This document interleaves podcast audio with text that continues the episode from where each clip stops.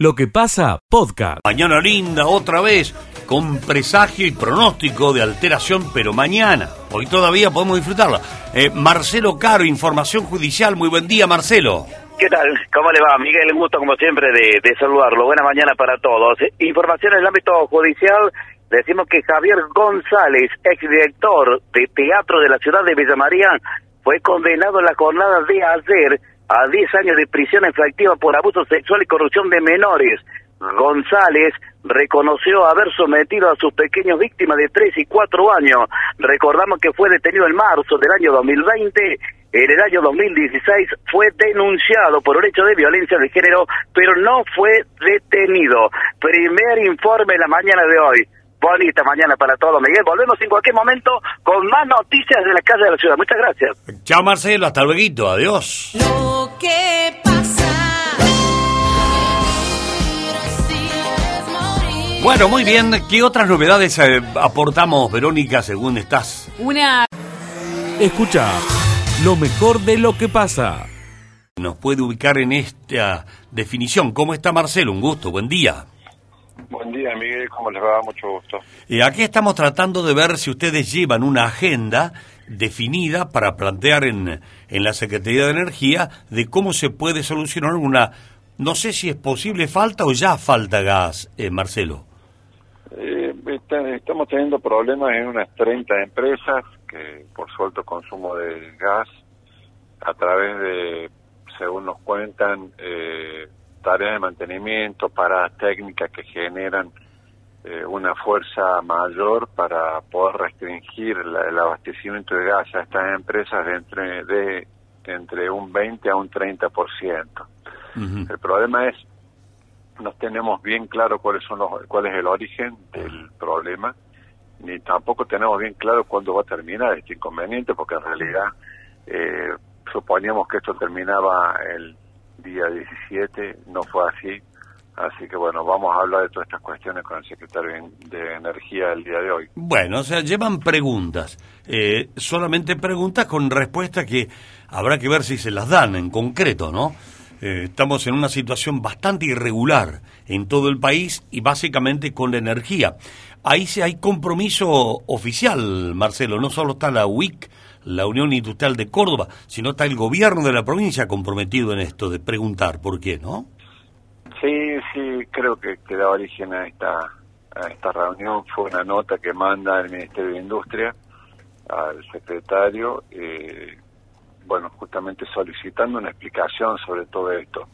Nosotros siempre decimos que, bueno, eh, ante un inconveniente, la comunicación pasa a ser fundamental, porque la comunicación con el mayor tiempo posible de antelación también, porque en realidad las empresas lo que necesitan es encontrar canales para poder resolver un problema que quizás no tenga arreglo a corto plazo y es por eso que por ahí se pueden hacer resolver o haciendo doble turno o, o, o haciendo distintos análisis que, que pudieran llevar a que la empresa pudiera morigerar el problema, pero si esto no se sabe, Claro. si te avisan un día con un día de anticipación, pero tampoco te dicen cuándo va a terminar el problema, bueno, acá la comunicación es fundamental, es lo que nosotros venimos reclamando y es lo que vamos a, a plantear el día de hoy. Bueno, eh, Marcelo, más no podemos avanzar porque estamos dentro del terreno hipotético y de la incertidumbre, así que vamos a dejarlo aquí. Si le pregunto, Marcelo, eh, si viene bien el tema de la sucesión suya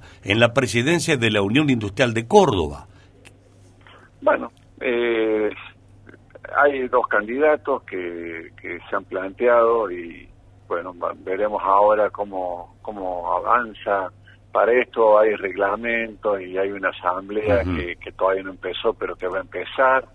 Así que bueno, los dos son muy buenos candidatos y creemos que todo va a salir muy bien. Eh, basta ahora ver cómo avanza la situación, claro. pero que es absolutamente normal, por supuesto. ¿Y cuáles son los dos perfiles de industriales, no, que, que están manifestándose? Porque una es una mujer que se- si ganase sería la primera mujer que asuma la presidencia de la UIC, ¿verdad? Así es, así es, sí, sí. Sí, sí, son dos empresarios muy importantes de la provincia de Córdoba, que tienen empresas muy buenas y que bueno, que tienen probada trayectoria en el ámbito empresarial. Y digamos, para que más o menos tener en claro, eh, ¿por qué hay dos? Porque generalmente había lista de unidad. Eh, ¿Qué pretensiones tiene uno y qué pretensiones tiene otro? ¿Cómo se observa ese planteo, Marcelo?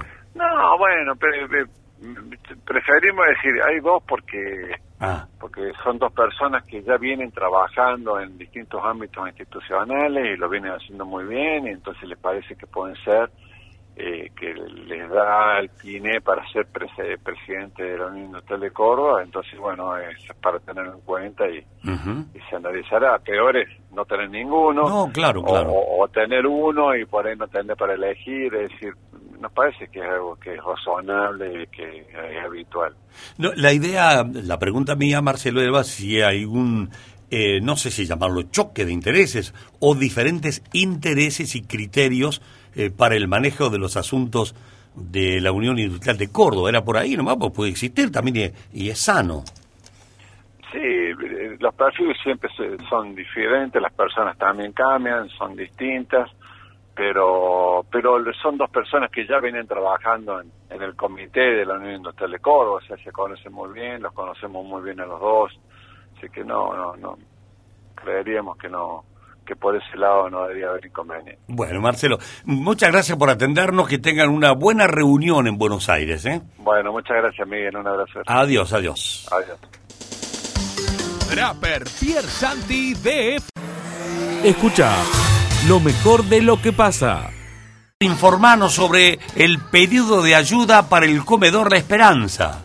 Exactamente, Miguel. Bueno, el barrio Nicolás Avellaneda está ubicado en acá de Salta y esquina Utubey y hemos hablado con la coordinadora Lorena Gómez y la situación es bastante complicada porque le vienen dando de comer no solamente la comida, sino también la merienda a 40 familias. Cuando digo 40 familias, hablamos de adultos y niños y la situación es muy muy eh, complicada para poder continuar con este comedor.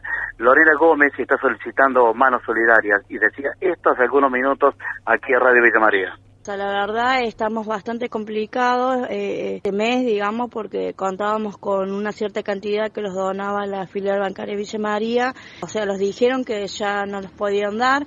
Entonces nosotros contamos con esa, con esa cantidad de carne que nos daban al mes y bueno, ahora no la vamos a atender y eso es lo que se los, se los dificulta para hacer de comer. ¿Qué es lo que habitualmente comen aquí la gente o los niños, en todo caso, los adultos y los niños? Guiso, eh, albóndigas con arroz, eh, eh, los daba la bancaria hígado, así que le hacíamos milanesa de hígado o bife así tipo la criolla con acompañado con un fideo blanco les damos y bueno, y todo eso ahora, eh, hoy en día no le, vamos, no le vamos a poder dar. Sí. ahora nos estamos necesitando urgentemente que alguna carnicería nos pueda donar, digamos, aunque sea la molida o lo que nos pueda donar, digamos, para seguir, digamos, dándole de comer a estas 40 familias y bueno, eso se complica muchísimo uno cuando habla de o de pedir carne y sabemos el costo que tiene la carne, algún menudo de pollo, alguna pollería que, que también pueda pueda colaborar.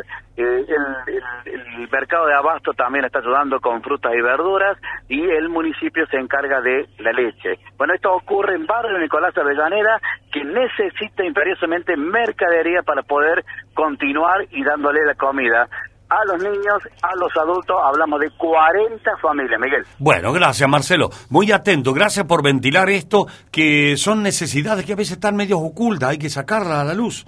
Eh, gracias por ocuparte, Marce, hasta luego. Hasta luego, Miguel. Lo que pasa. Necesito urgente que tú sepas. Escucha, lo mejor de lo que pasa la Universidad a, Luis Negretti, que está en línea por el cumpleaños de la UNI. Nuestra UNI, así la llamamos, abreviamos todo, hacemos La UNI, la UNI, sí. Pero eso de decir UNI no nos resta importancia va, al ícono que es en Villa María de la educación, ¿no? ¿Cómo está, estimado Luis? Un gusto saludarte. Luis, buen día. Hola, Miguel, ¿cómo están ustedes?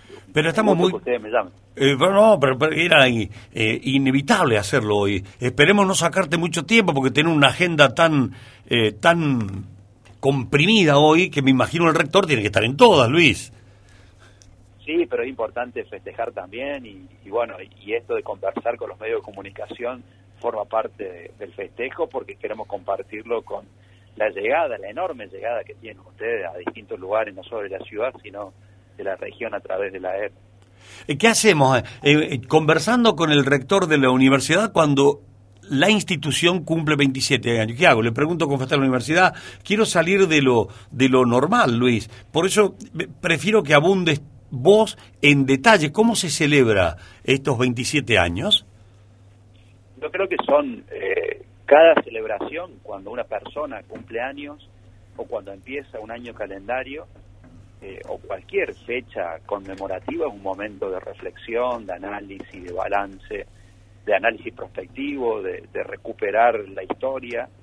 Eh, por eso lo hacemos, digamos, son convencionalismos que evidentemente son necesarios, nos hacen falta, y siempre un cumpleaños de la universidad es un momento para, como dije recién, hacer balance, pero también para la gratitud, la gratitud con, con la institución que le dio la posibilidad a muchísima, muchísima gente. Hablamos de miles y miles de personas que de no existir la universidad, seguramente hubiesen encontrado otro camino, pero la universidad les facilitó esa posibilidad de poder estudiar, de poder trabajar. Yo pienso, tal vez, tanta gente como, por ejemplo, los más de 100 investigadores e investigadoras que hoy viven en Villa María, algunos nacidos en Villa María, pero otros que han emigrado, que han venido de otros lugares a vivir a esta ciudad y a trabajar en nuestra universidad, ejercer esa profesión que es la búsqueda y la producción de conocimiento, que hace un par de décadas era una utopía, nadie podía imaginarse investigador viviendo en Villa María. O docentes universitarios, gente que somos villamarienses y que eh, si teníamos esa vocación, nunca la imaginábamos ejerciéndola aquí en, en nuestra ciudad. Digo más allá, eh, también nuestros primos hermanos de, la UTN que tienen una historia anterior a la nuestra, pero la universidad le dio tal vez otra masividad a esa experiencia universitaria. Y a los más de 6.000 graduados, graduadas, que han transitado nuestras aulas y que, bueno, la universidad les ha posibilitado acceder a un título universitario, más importante aún que el título, a una formación para afrontar la vida profesional y, y la vida misma. Eh, Luis, en ocasiones suele ponerse en discusión, eh, pero con el, el buen sentido colaborativo, la calidad educativa que brinda la Universidad Nacional de Villa María. Eh, ¿cuál, ¿Qué juzgan ustedes, o personalmente desde el rectorado, no? Eh, ¿Estamos haciendo las cosas a la altura que corresponde, Luis? Absolutamente. Eh, nosotros estamos plenamente orgullosos del nivel académico de la universidad. Siempre hay margen para la mejora, siempre. Aún las instituciones más reconocidas, tradicionales y prestigiosas del mundo tienen cosas para mejorar, pero debo decir que aún con esas instituciones la Universidad de Villa María tiene ciertas ventajas comparativas. A veces uno se compara más bien con los que tiene cerca. Nos podemos comparar con Río Cuarto, con, con la UNC, y la verdad que son universidades, en particular la UNC, con más de 400 años de tradición, pero nuestra universidad tiene ventajas ciertas y palpables respecto de esas otras universidades que hace que uno se sienta muy orgulloso de pertenecer a esta institución en cuanto a nivel académico. Repito, hay cosas para mejorar siempre, todos los días, y a nosotros a veces nos desvela mejorar esas cuestiones, pero todas las instituciones lo tienen y hay que trabajar para día a día apuntar a, a, esa excelencia académica que es como el horizonte. Uno va avanzando, avanzando y, y, nunca termina de llegar, pero estamos, volviendo al principio de tu pregunta, Miguel, uh -huh. totalmente satisfechos, conforme y orgulloso con el nivel académico de la UNI, como decían ustedes. Hay un sector de la población de Villa María y tal de la región que es discapacitado y que parece no encontrar en la universidad todavía, digo todavía, un espacio eh, que los incluya y esa es una discusión que también ronda en varios foros. Eh, ¿Cómo abordan esto, Luis? Eh, Miguel, son, creo que alguna vez lo charlamos personalmente, son procesos que lamentablemente son lentos. Eh, hay que encontrarle la vuelta. Me parece que la universidad está implementando un espacio donde es posible que, que podamos tener ese nivel de inclusión. Para nosotros la inclusión es importantísima y ahí tenemos un aspecto a mejorar el espacio que te mencionaba recién mm. es el espacio de la Escuela de Formación Profesional, eh, donde hoy estamos, por ejemplo, arrancando con concursos para moza y meseras. Próximamente vamos a arrancar con otros otros cursos y formaciones para gente que no está en el mundo del trabajo o está en el mundo del trabajo, pero necesita perfeccionar sus habilidades. Y creo que por allí podemos eh, proponer, ofrecer algunas alternativas de, de Ah. formación técnica para personas que tienen algún tipo de, de discapacidad. Lo estamos estudiando, lo estamos trabajando. Lamentablemente los tiempos no son los que nos gustaría porque hay distintos obstáculos, obstáculos de- del crecimiento de, ese- de este tipo de propuestas y obstáculos a veces presupuestarios. Pero es un tema que lo estamos pensando y en algún momento vamos a saldar esa deuda. Bueno, están, hay mucha gente, vos lo sabés porque lo hemos conversado personalmente, hay mucha gente que está esperando una reacción de la universidad. Vos confesás que es un tema pendiente, pues eso también en día de cumpleaños es bueno reconocerlo, ¿no?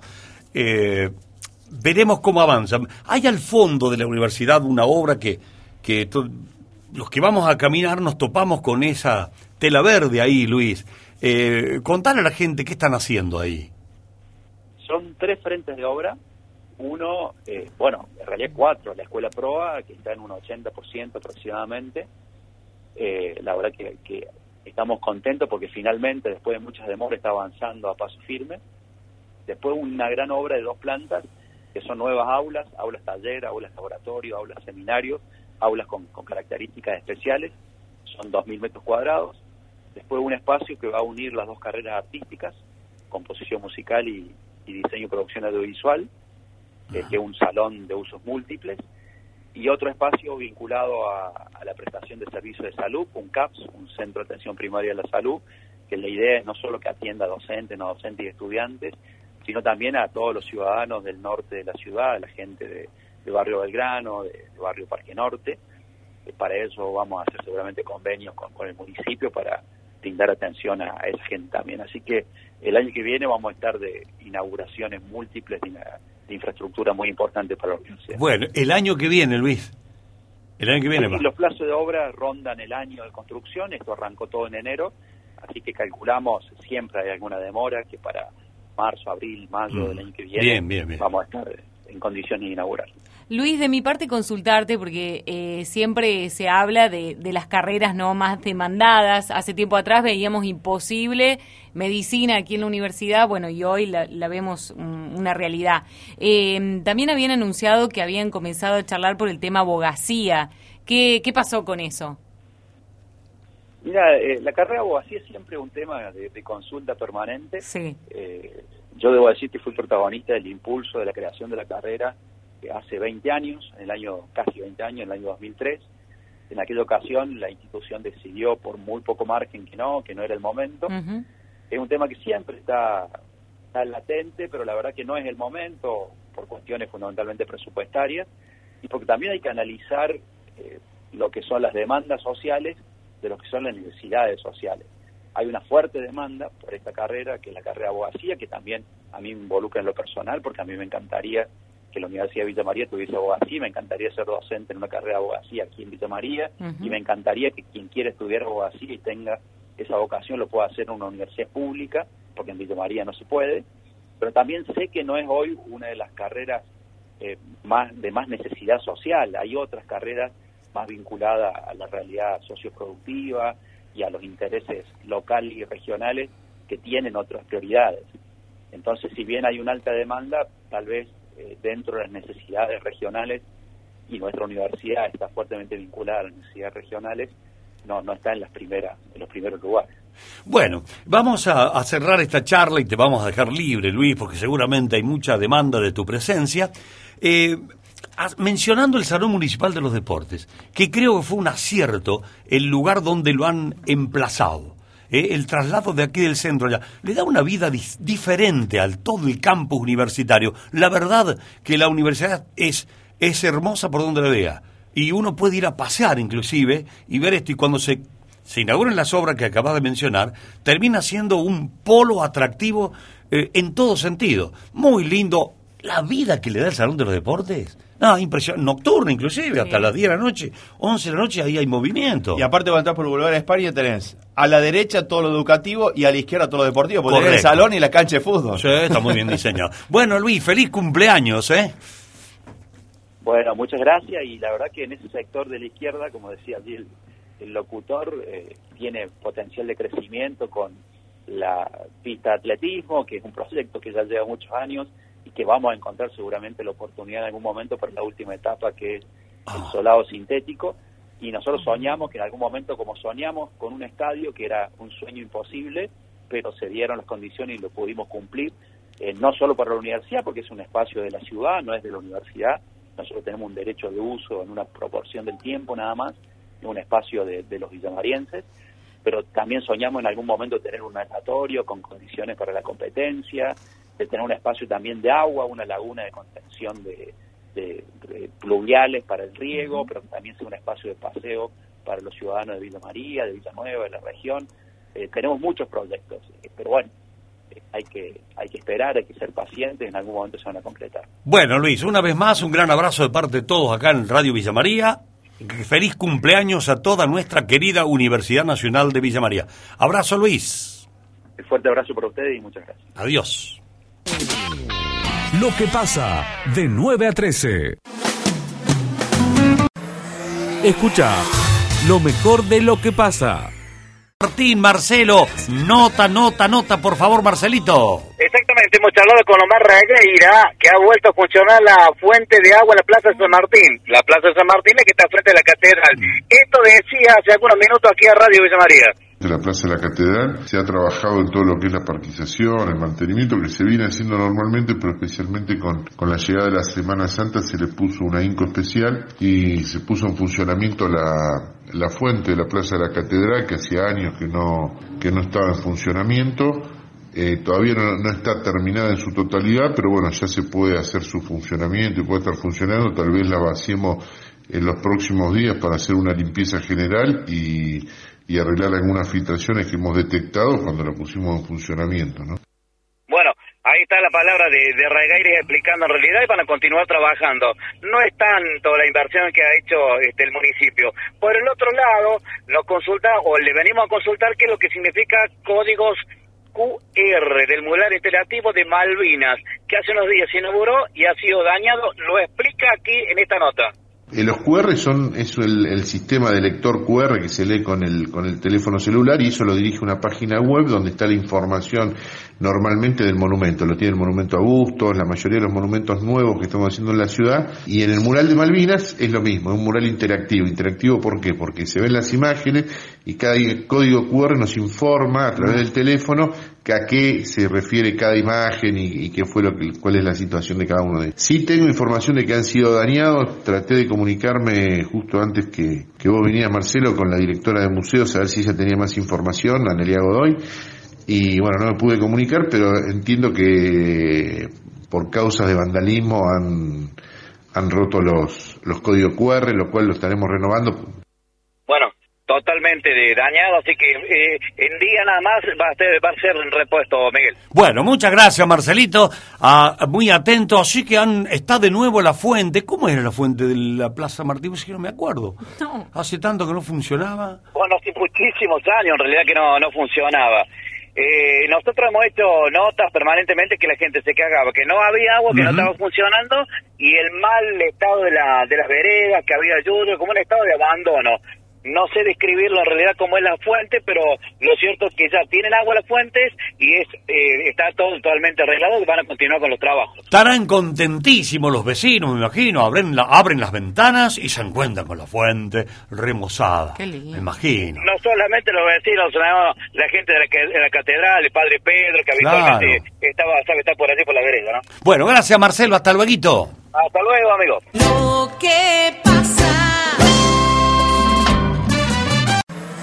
Escucha lo mejor de lo que pasa. Eh, a ver su mirada sobre este anuncio del gobierno de bonos para ayudar a sectores vulnerables y lo que iría al Congreso con el famoso proyecto de, ¿cómo era? Impuesto... Inesperado. A la renta Ah, i- inesperada. inesperada. Renta inesperada. ¿Cómo está, Jorge? Un gusto. Buen día. ¿Qué tal? Buen día, ¿cómo les va? Gracias por llamar. Y gracias a usted por atendernos. Eh, ¿Lo ve bien a esto de ayudar a sectores vulnerables eh, sacando dinero, supuestamente, si se aprueba, desde esta ley que van a... Bueno, eh, yo independizaría las dos cosas. A ver, a ver. El- hace, hace dos semanas el Fondo Monetario Internacional aprobó un fondo de, que ellos llaman de resiliencia para que para países de ingresos medios que necesitan importar alimentos o petróleo o gasoil o gas eh, de 45 mil millones de dólares y nosotros nos toca 1.300 millones de dólares al, al, al país eh, prácticamente sin hacer nada. Simplemente tenemos que esperar que nos lo depositen en la cuenta del Tesoro Nacional. Eh, ese es un tema. Segundo, hoy en el Congreso de Primavera del Fondo, en la reunión de Primavera del Fondo, se va a plantear lo que planteó Georgieva, que la, que es la directora gerente, que dice que eh, hay que captar esa renta extraordinaria y distribuirla entre los que mm, lo, lo padecen. O sea, el fondo vincula las dos cosas, por eso el discurso de Guzmán vinculó las dos cosas ayer. Bien, bien. Ayer, con los anuncios que se hicieron, se patinaron los 1.300 millones de dólares. ¿Por, por qué, Eh, Jorge? porque si Eh, usted- si pero, usted- Jorge, ¿por qué dice se patinaron? no, porque ya, bueno, es una, es una forma, sí, una forma de decir, pero... una forma cordobesa de, Ahora no me lo tira a nosotros. el Lo que, lo, lo que pasa es que yo soy este yo soy piamontés y Sí. por ahí por ahí se me va la mano Bueno. no bueno eh, este eh, no bueno ayer los anuncios de ayer son en el sentido del fondo de resiliencia Está bien. O sea dijeron dijeron bueno cuánto vamos a recibir 1.300 millones multiplicado por 118 pesos por dólar eh, dividido 18 mil pesos por cabeza que van a dar para eh, monotributistas Sí. eso da que nos tenemos plata para, para financiar a 8 millones 500 mil personas. Bien. Entonces, bueno, lo anunciaron, él, él- él sirvió para reponer la figura de Guzmán, para, por supuesto, estuvo, no estuvo muy bien en su exposición y no fue muy clara. Pero bueno, pero Fernández lo quería apoyar a Guzmán y lo levantó y lo, lo anunciaron y ahora ya está. Yo lo veo bien, yo creo que si el fondo dice que nos da la plata para que protejamos a la gente que le subieron los, los alimentos porque subió el combustible, porque subió este y aquello, no me parece mal, me parece una cosa lógica, va a sectores que son verdaderamente vulnerables, así que bueno, eh, la- eso ayuda a pasar, después en, julio vendrá el aguinaldo, el medio aguinaldo, y bueno, Mira. Mientras mira, tanto eh, va entrando la soja y el maíz, que ahora que se pueden lo- entrar a los puertos, que los camiones van a, pueden llegar a los puertos, y, y eso va, recom- va recomponiendo la- las, las divisas. Después, en la renta, eh, perdóname, Jorge. Quiero ahí hacer una, una aclaración porque me sirvió muchísimo eh, tu explicación. Yo decía, razonaba, digo, ¿cómo van a otorgar el aumento o los bonos? ¿Cómo los van a anunciar que se dan si todavía... Porque eso era de referéndum de este impuesto. Eh, y digo, si todavía no entró el Congreso, claro, ahora lo acaba de explicar. Son los 1.300 millones de, que, que el fondo entrega. eh, lo que pasa es que Guzmán eh, tiene muy buena zaraza con Georgieva. Ah, No, no, no, no, no, no, no, es una broma, ¿no? sí, No, está bien, está bien. No, tiene buena, tiene buen diálogo con George Eva y con el Papa, etcétera, etcétera. Y bueno, y, eh, evidentemente el fin de semana decidieron eh, hacer esta, eh, hacer este anuncio como una manera de reafirmarlo a Guzmán. Lo- y ahora Guzmán está en Washington eh, participando de la reunión del fondo y va a traer seguramente la. Yo supongo que él también eh, Guzmán habrá ido a decirle al fondo miren, si van a venir en mayo a hacerme la revisión y van a venir a decirme que no aprobamos, mejor no vengan, Mm.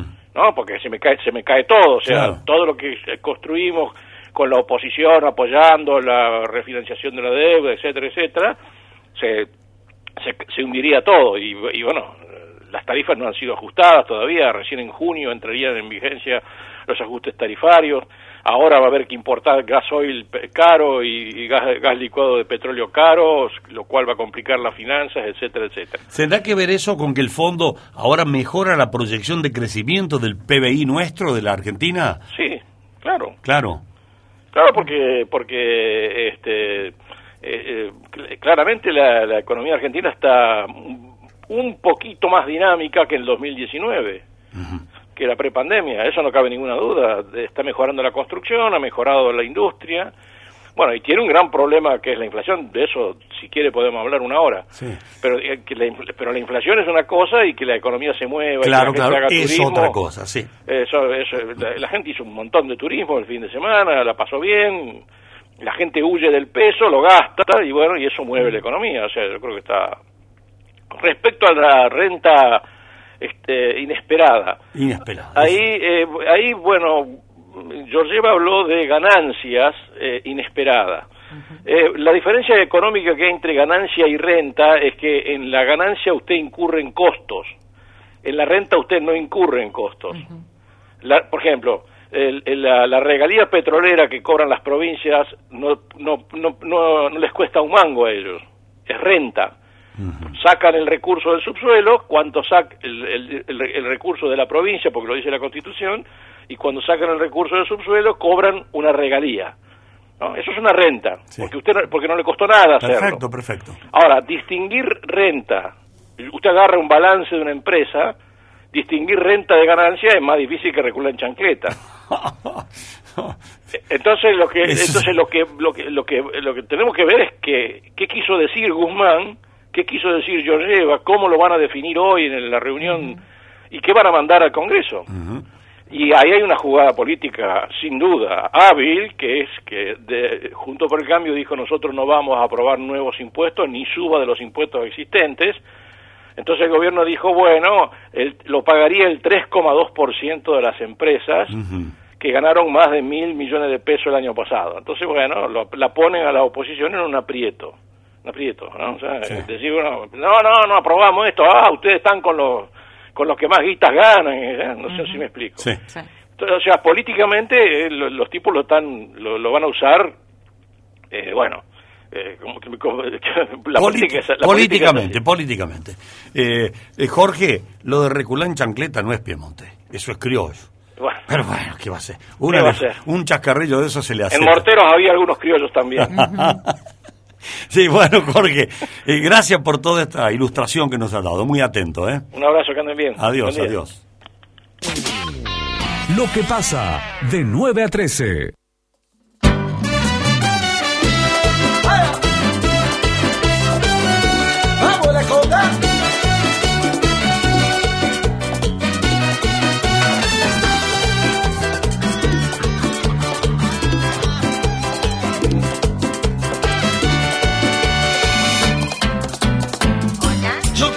Hasta aquí la vamos a dejar. Hubiera preferido decirlo en... Escucha lo mejor de lo que pasa. ratito nada más acaba de presentarse en el Centro Cultural Leonardo Fabio, programa ahora los chicos, el barrio y la ciudad que queremos. Rafael Sacheto decía esto, Miguel. De un programa que nació hace muchos años ya, es un programa que tiene mínimo 15 años, que en el año 2012 se transformó en una política pública a partir de la sanción de la ordenanza y ya en el 2013 tuvimos la primera elección del Intendente de los Niños que se enmarca en este programa Ahora los chicos, el barrio y la ciudad que queremos. Es un programa que busca la participación desde la mirada de los propios niños y niñas.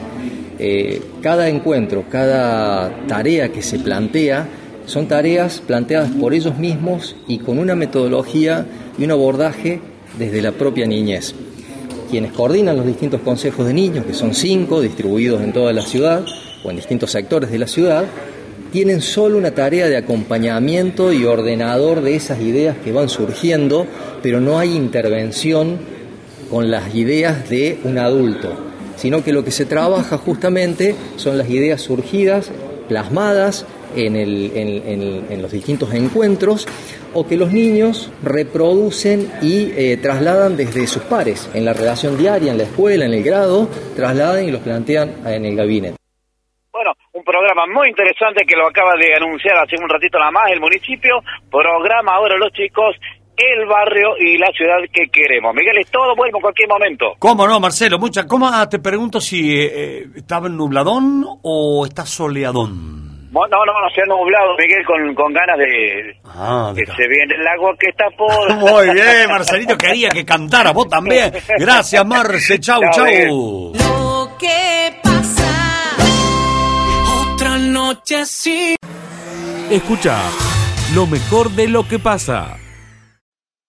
Traducido en Villanueva, eh, porque no podía, era imposible estar, en cierto, seguir estando en Villa María teniendo enfrente la familia de uno de los asesinos, Munardi, sé que tienen mucho dinero, sé que apuestan todo, como este señor que de moral y, como humanidad no tiene nada, el doctor Silvano, más allá de que sea un profesional, no tiene humanidad ni moral, porque yo quisiera que él se ponga en mi lugar, porque él tiene hijos, y que no apoye, porque está recibiendo sangre manchada con sangre, plata manchada con sangre. Yo quiero justicia verdadera, yo quiero la perpetua, no quiero que salgan porque lo mío es perpetuo.